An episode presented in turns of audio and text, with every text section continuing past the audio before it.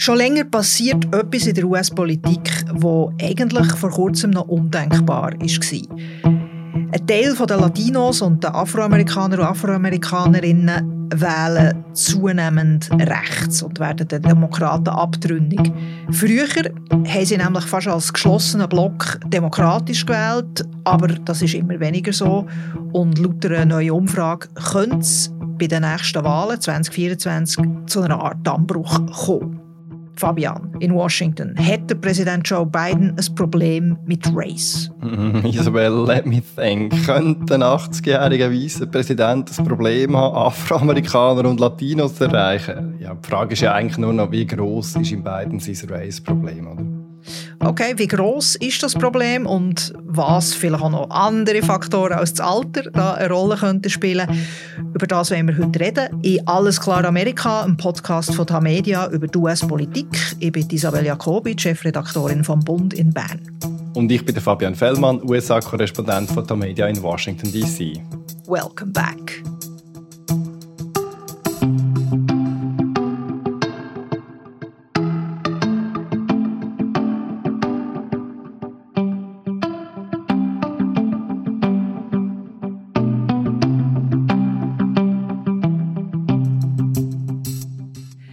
Zappen wir zuerst mal ganz kurz ins Jahr 2020 zurück. Die Vorwahlen für Joe Biden haben dann nämlich nicht so gut angefangen.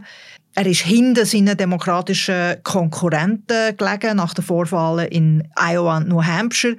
Und nachher ist die Vorwahl in South Carolina gekommen und dort hat Joe Biden mit Abstand gesiegt und hat dann überglücklich den Wählerinnen und Wählern in South Carolina dankt. South Carolina.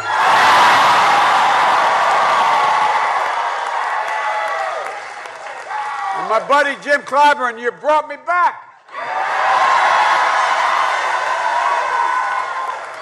It's a man of enormous integrity.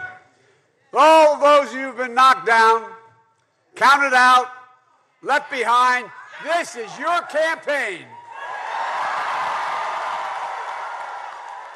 Man kann eigentlich sagen, es sind die afroamerikanischen Wähler und Wählerinnen in South Carolina die Joe Biden auf den Weg ins Weiße Haus haben geschoben ja, ganz eindeutig. Aber du hast ja geschildert, wie der Joe Biden damals Mühe hatte und einen klaren Sieg in South Carolina hat und dann plötzlich zum Favorit gemacht, zum ähm, linken Bernie Sanders im Weg stehen.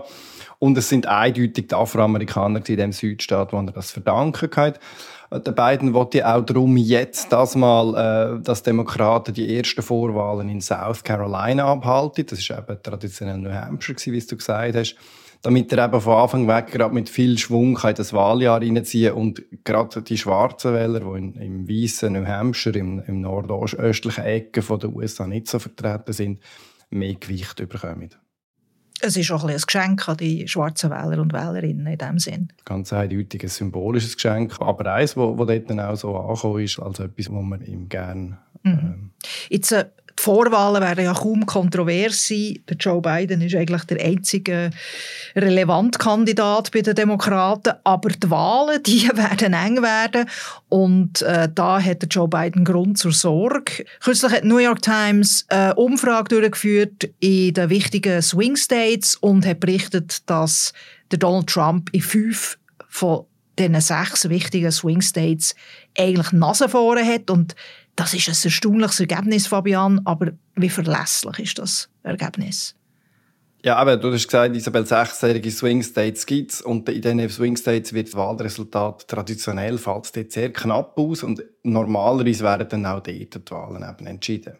Und die New York Times sagt, es seien fünf Swing States, wo jetzt Donald Trump die Nase vorhat. Ich habe mir die Zahlen ein bisschen genauer angeschaut, die Umfrage.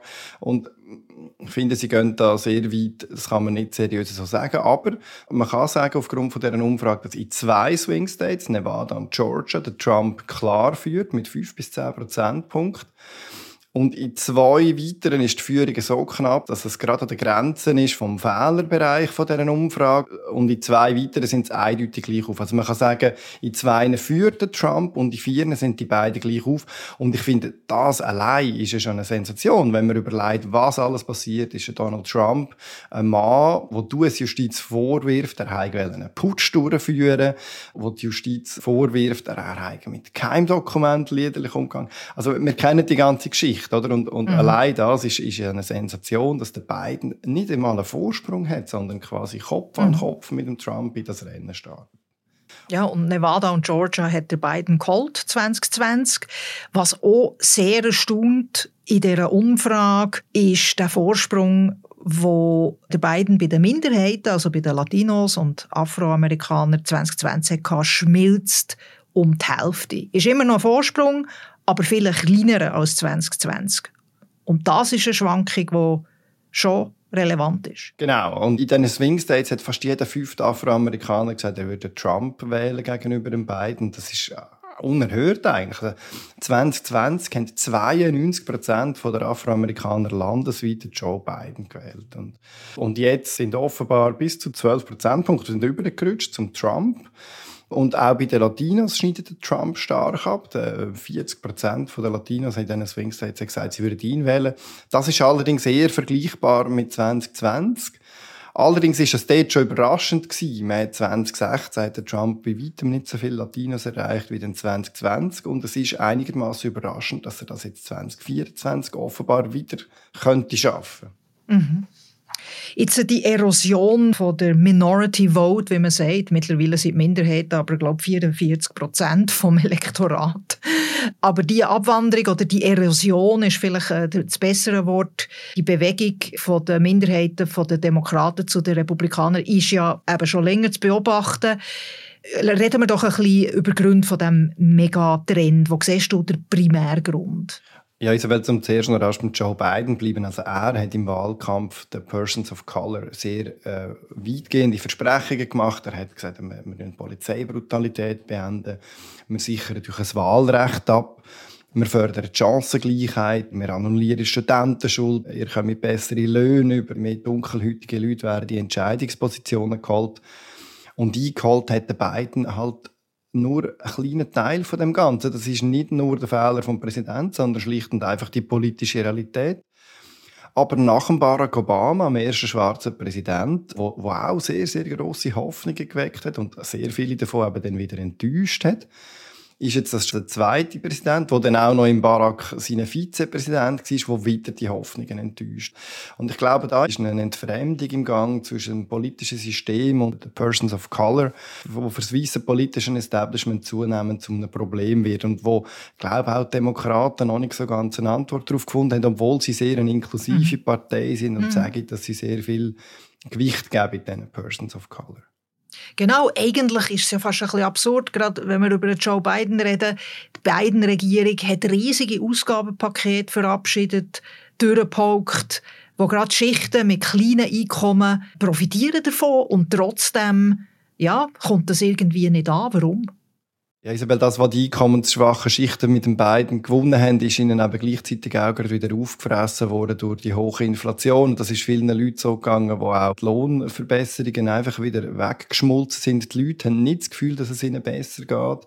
Äh, es hat nach Corona und während Corona Verbrechenswellen grassiert, wo gerade bei den Minoritäten hohe Opfer gefordert hat. Der Biden setzt seine Prioritäten in der Außenpolitik, in der Ukraine, in Israel, schickt Milliarden dorthin. Das ist aus meiner Warte richtig, aber ich verstehe auch, warum gerade Afroamerikaner fragen, wo denn eigentlich das Geld für sie bleibt, warum denn da nicht mehr für sie übrig bleibt. Die Leute, die immer noch halb so viel ähm, Reichtum zur Verfügung haben wie die weißen Amerikaner. Und Außenpolitik zieht auch nicht so wahnsinnig in den USA an der Basis. Nein, genau. Und gerade Punkt Israel, da kann der Biden bei afroamerikanischen Wählern gar keine Punkte holen. Ähm, Afroamerikaner sind durch die Geschichte von der Unterdrückung, von der Bürgerrechtsbewegung, äh, stellen sich eher auf die Seite der Palästinenser, solidarisieren sich eher mit dieser Seite. Es geht so weit, dass auch Antisemitismus, offener Antisemitismus unter Afroamerikanern salonfähiger ist als in anderen Gesellschaftsschichten. Mhm. Jetzt ein Thema, das Afroamerikanerinnen und Afroamerikaner besonders betrifft, ist Kriminalität. Es sind ja häufig schwarze Opfer und schwarze Täter von der Schusswaffengewalt zum Beispiel. Sind Demokraten ein bisschen soft on crime in den Augen von Afroamerikanern und Afroamerikanerinnen? Es sind durchaus auch solche Stimmen zu hören und Demokraten haben auch ihre Politik angepasst. Also in Washington und in New York sind es demokratische Bürgermeisterin und ein demokratischer Mayor, die jetzt Law and Order Massnahmen ergreifen, die eindeutig nicht mehr in die gleiche Richtung gehen wie vorher. Dort haben Demokraten durchaus ein bisschen Glaubwürdigkeit verloren. Es ist ja verrückt noch, die Demokraten haben nach Black Lives Matter das Recht, die Lehre vom Antirassismus integriert. Also sie sind quasi woke geworden in den letzten vier Jahren. Aber offenbar erreichen sie auch damit nicht eigentlich die Klientel, die das betrifft. Oder was sie damit fördern wollen. Ja, natürlich. Also die Woke-Bewegung ist eine intellektuelle, akademische Bewegung oder findet eine Unterstützung bei einem Teil der Afroamerikaner. Und natürlich empfinden sehr, sehr viele Afroamerikaner, eine grosse Mehrheit von Afroamerikanern, empfindet Rassismus als Problem in den Vereinigten Staaten. Aber das heißt nicht unbedingt, dass sie wegen dem eine woke Analyse oder woke Lösungsansätze unterstützen. Vor allem nicht von weißen Politikern. Nicht unbedingt von weißen Politikern, aber auch von ihren eigenen nicht unbedingt. Bei der schwarzen Wählerschaft gibt es genauso konservative Leute, die gegen Abtreibungen sind zum Beispiel. Und diesen Leuten spielt zum Schluss eine Rolle, habe ich am Ende des Tages, geht es meiner Familie gut, ist niemand erschossen worden und haben wir alle genug zu essen, haben wir Jobaussichten. Und ich glaube, dort haben sich Demokraten natürlich zum Teil mit der Woke-Diskussion ein bisschen vom harten Lebensalltag von einer schwarzen Bevölkerung, die ums Überleben kämpft und sich nicht verkopfen kann über institutionellen Rassismus, sondern muss schauen, wie das Essen auf den Tisch kommt. Dort haben sie ein bisschen Touch verloren bisweilen. Aber nicht nur die Weißen, der woke Antirassismus kommt auch von afroamerikanischen Demokraten, oder? Ja, und es gibt afroamerikanische Stimmen, die sich sogar vehement gegen die antirassistische Ideologie, die Wokeness, wehren. Zum Beispiel der Autor John McWhorter, der nennt Wokeness eine Religion. Well, when I say that it's a religion, what I mean is that we're not talking about a socio political program. We're talking about a frame of mind that often is impervious to reason beyond a certain point, with the idea being that you have a central commitment, which instead of being to assert your faith in Jesus, is to assert that you know what racism is.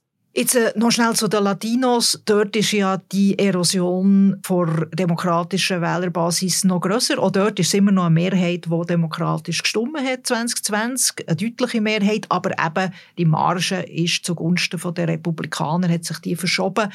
Und die Umfrage, die wir vorhin darüber haben geredet, von der New York Times, prophezeit jetzt noch einen größeren Wähleranteil Verlust für Demokraten in diesem Segment. Was sind da Gründe? Sind das andere Gründe? Zuerst mal, kurzfristig sind es ähnliche wie bei den Afroamerikanern. Oder? Wir haben die wirtschaftlichen Bedingungen, wir haben die hohe Teuerung. Das sagen auch Beobachter aus diesen Swing States, die mit diesen Leuten geredet haben, direkt. Und weder Joe Biden noch Kamala Harris fühlen sich den Latinos besonders nahe. Also Jill Biden hat mal bei einem Empfang für Latinos im Weißen Haus gesagt, Latino-Einwanderer gemeint sind so vielfältig wie Tacos. Also ein super klischierter Vergleich, ein unglaublicher Fettnapf. Ganz schlimm. Und das zeigt so ein bisschen, wie weit der Weg, dass man sich da voneinander fühlt. Und im Grundsatz ist es halt so, die Demokraten haben es verstanden, die Einwanderer gemeint, schon in den 30er Jahren für sich einzunehmen und traditionell haben die darum mit den Demokraten gestimmt. Aber gerade bei Lateinamerikanern ist das überhaupt nicht gegeben. Also wir haben viele Flüchtlinge aus Kuba zum Beispiel, die vor einer sozialistischen Diktatur geflohen sind. Die sind häufig eher auf der konservativen Seite. Wir haben sehr viele strenggläubige Katholiken, zum Beispiel aus Kolumbien, aus Chile, die auch konservative Werte mit sich bringen.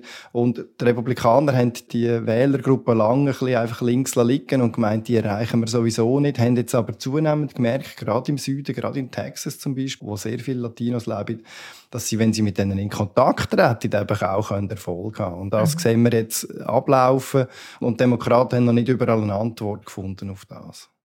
Ja, schauen wir das Phänomen, wo wir darüber reden, mal aus einer republikanischen Perspektive an. Was ist denn eigentlich der Appeal von Donald Trump für die Wählergruppe? Was siehst du da als quasi Pull-Faktor? Ich glaube, ganz grundsätzlich ist, dass Trump ein Strongman ist, so ein unbeugsamer Kämpfer, äh, schon hundertmal tot gesagt und hunderteinmal wieder zurückgekommen. Er hat eine starke Fanbasis, eine starke Marke, das schafft so eine riesige Anziehungskraft und einen Drang dazu zu gehören. Das weiß man aus der politologischen Forschung, dass die Leute gerne mit einem Winner stimmen. Der Trump schafft es dann auch, sich als Kämpfer so von der einfachen gegen die verfilzte politische Elite zu verkaufen, klassischer Populist. Das kommt auch bei Minderheiten gut an. Und dann ist noch schließlich für evangelikale, christlich-konservative Wähler ist der Trump attraktiv, weil er Resultat geliefert hat. Er ist zwar selber ein Mann von höchst zweifelhaftem Charakter, aber dank ihm ist zum Beispiel das Recht auf Abtreibung abgeschafft mhm. worden.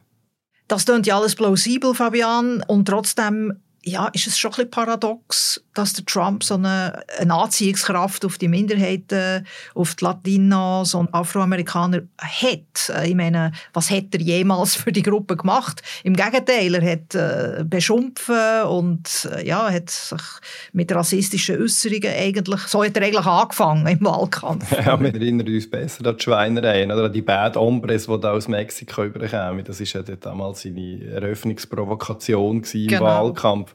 They're bringing drugs, they're bringing crime, they're rapists, and some, I assume, are good people. Ja, solche rassistische Schweinereien erinnern wir uns. Aber also unter dem Trump sind schon die Löhne in den unteren Einkommenssegmenten sehr viel schneller gestiegen als die der Manager. Besonders Afroamerikaner haben noch nie so schnell so viel mehr verdient wie unter dem Trump. Das gilt auch für Latinos. Jetzt kann man sich lang streiten darüber, ob das wirklich im Trump seine Verdienst war. Barack Obama sagt, das sind eigentlich die Früchte von seiner Wirtschaftspolitik. Aber Fakt ist, dass das im Trump seiner Zeit dann passiert ist und der Trump hat sich die Medaillen umgehängt.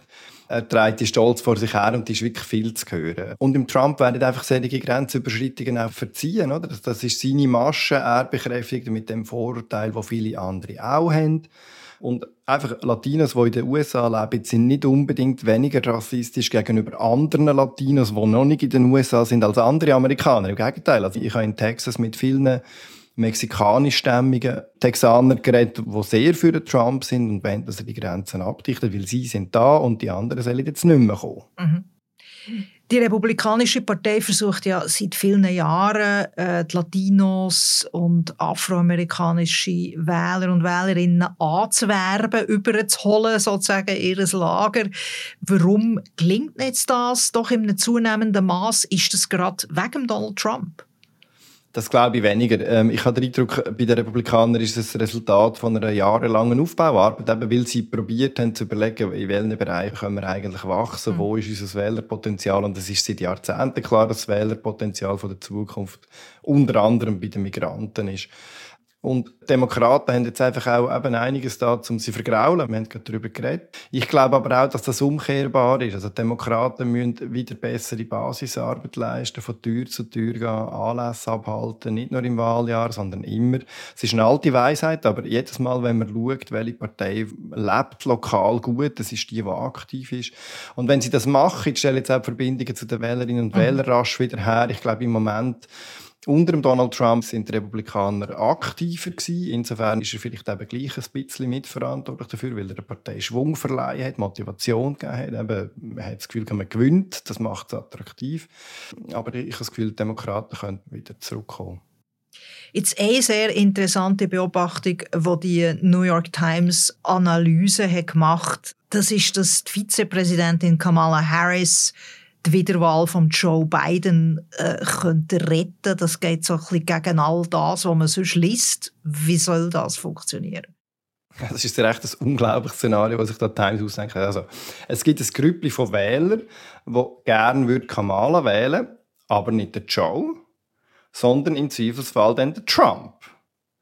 Und jetzt ist es ein bisschen die Frage, oder, schafft Harris die Leute dann dazu zu überreden, im Zweifelsfall dann eben gleich den beiden zu wählen? Und das könnten genau die entscheidenden Stimmen sein, mhm. äh, sagt Times. Sehr ein interessanter Gedankengang und, und einer, wo man auch relativ einfach und gefahrlos kann ein Jahr vor der Wahl mal so machen. Ich, ich glaube ehrlich gesagt nicht, dass am Schluss letztlich das dann, dann wird ausschlaggebend sein Aber ja, es ist durchaus so, oder? Also der Biden hat Harris aus einem Grund in seinem Team und er wird sie auch aus dem Grund nicht los und, und geht aus einem Grund wieder mit ihr rein. Also sie sollen ihm natürlich aus dieser Community Stimmen bringen. Ja. Und offenbar ist sie doch bei den afroamerikanischen Wählerinnen und Wählern beliebt. Ja, durchaus. Oder zumindest nicht so unbeliebt wie Joe Biden. Sie hat ähm, karibisch-indische Abstammung und ist zum Teil aber eher von ihren Gegnern als Afroamerikaner ähm, so ein bisschen quasi als falsche Afroamerikaner, als nicht richtige Afroamerikanerin beschrieben worden. Sie hat sich allerdings schon Mühe gegeben, um die, die Beziehung zu pflegen. Sie ist sofort nach Memphis gereist, wo es dort ähm, zur Polizeigewalt kam und äh, Parlamentarier aus dem Parlament rausgeschossen worden sind. Sie ist sofort nach Florida gereist. Die hat, sie hat Anlässe abgehalten und sie hat sich dort äh, durchaus als, als Kämpferin mhm. für die Sache der Afroamerikaner hervorgetan. Und sie ist tatsächlich die erste äh, Person of Color, die Vizepräsidentin ist. Warum färbt das nicht stärker äh, positiv auf äh, Joe Biden ab? Ja, weil man eben doch ein bisschen den Eindruck hat, dass der Joe Biden sie genau wegen dem eben als Vizepräsidentin heig und sie sonst aber auf die Stand halten und eigentlich nichts dafür da hat, dass dann ihre gute Verbindung dann auch auf ihn ähm, ausdehnt wird. Der, der Biden ist ein alter weißer Mann, aufgewachsen in den weißen Vereinigten Staaten. Er kann das nicht ändern. Das prägt sein Denken, sein Auftreten, aber halt auch seine Wahrnehmung und seine Kampagne probiert jetzt, ähm, die Verbindung zu der Kamala enger zu ziehen. Also im, im Joe Bidens im Wahlkampfvideo ähm, ist sie sehr prominent, mehrfach zu sehen. Ja, plötzlich wieder. Äh, ob, ob die Leute sich von dem überzeugen werden wir ja dann sehen. Ja, jetzt... Äh was ist unser Fazit eigentlich hier? Es ist sehr eine komplexe Materie. Joe Bidens Umfragergebnisse sind schlecht der, im Moment. Äh, und eben, die neueste Umfrage sagt eigentlich, er, der Donald Trump ist vor dran. Wobei man die, wie du hast gesagt, ja ein bisschen mit ähm, muss relativieren muss. Also schlussendlich, wie heiß müssen wir quasi die Suppe essen, die wir jetzt hier geköchelt haben in diesem Podcast? Ja, jetzt eigentlich eiskalt, nachdem wir gerade den Podcast lang dazu ja. darüber geredet haben. Nein, Mensch, also über die tatsächlichen Wahlchancen in einem Jahr sagen die heutigen Fragen noch sehr wenig aus. Und manchmal werde ich als Journalist ein bisschen verrückt, wie, wie die amerikanischen Kollegen mit so Umfragen umgehen, weil sie interpretieren sie nicht auf seriöse Art. Aber was eben trotzdem interessant ist, die Umfragen sind nicht erkenntnisfrei. Man kann an denen Entwicklung der Meinungen mitverfolgen. Man kann schauen, wo die Leute im Moment den Schuh drücken. Man kann schauen, wo es bis in einem Jahr noch hinführen kann. Man kann Szenarien schmieden. Man kann lange darüber diskutieren. Das wäre jedenfalls sehr, sehr gefährlich für Joe Biden, die Umfragen einfach in den Wind schlagen und sagen, ja, das kommt alles schon gut, Trump ist ein crazy. Er muss den Leuten zeigen, dass er im Job gewachsen ist, in seinem Alter, in seinem physischen Zustand. Er muss zeigen, dass er Resultate liefern kann, dass er das Land nicht noch weiter spaltet. Und er muss zeigen, dass er die mhm. Rolle der USA als Grossmacht auf der Welt kann wahren Und es wird sehr knapp, das haben wir in den Umfragen gesehen. Keiner von diesen beiden hat eine Mehrheit auf sicher. Und die Entscheidung dürfte wieder in einigen wenigen States von einigen wenigen 10.000 Wählerinnen und Wählern gefällt werden, eben in diesen sechs Swing States. Mhm. Und darum ist ja eben die Erosion vom Minority Vote von den Afroamerikaner und Latinos natürlich äh, ja, heikel, potenzielle Gefahr für Joe Biden. Und die Schlacht um die Stimmen ist natürlich voll am Laufen. Äh, in diesen Swing States wie Arizona und Georgia. Und du wirst natürlich noch ein paar Mal wahrscheinlich über das Thema berichten, Fabian. Ay, Senora. ja. Der Joe Biden und sein Problem mit Race, das ist alles klar Amerika gewesen, der Podcast von Tamedia. Die nächste Folge äh, hören ihr in zwei Wochen mit Christoph Münger und Martin Kilian. Merci Fabian für deine Ausführungen, danke fürs Zuhören und bye bye. Ciao miteinander.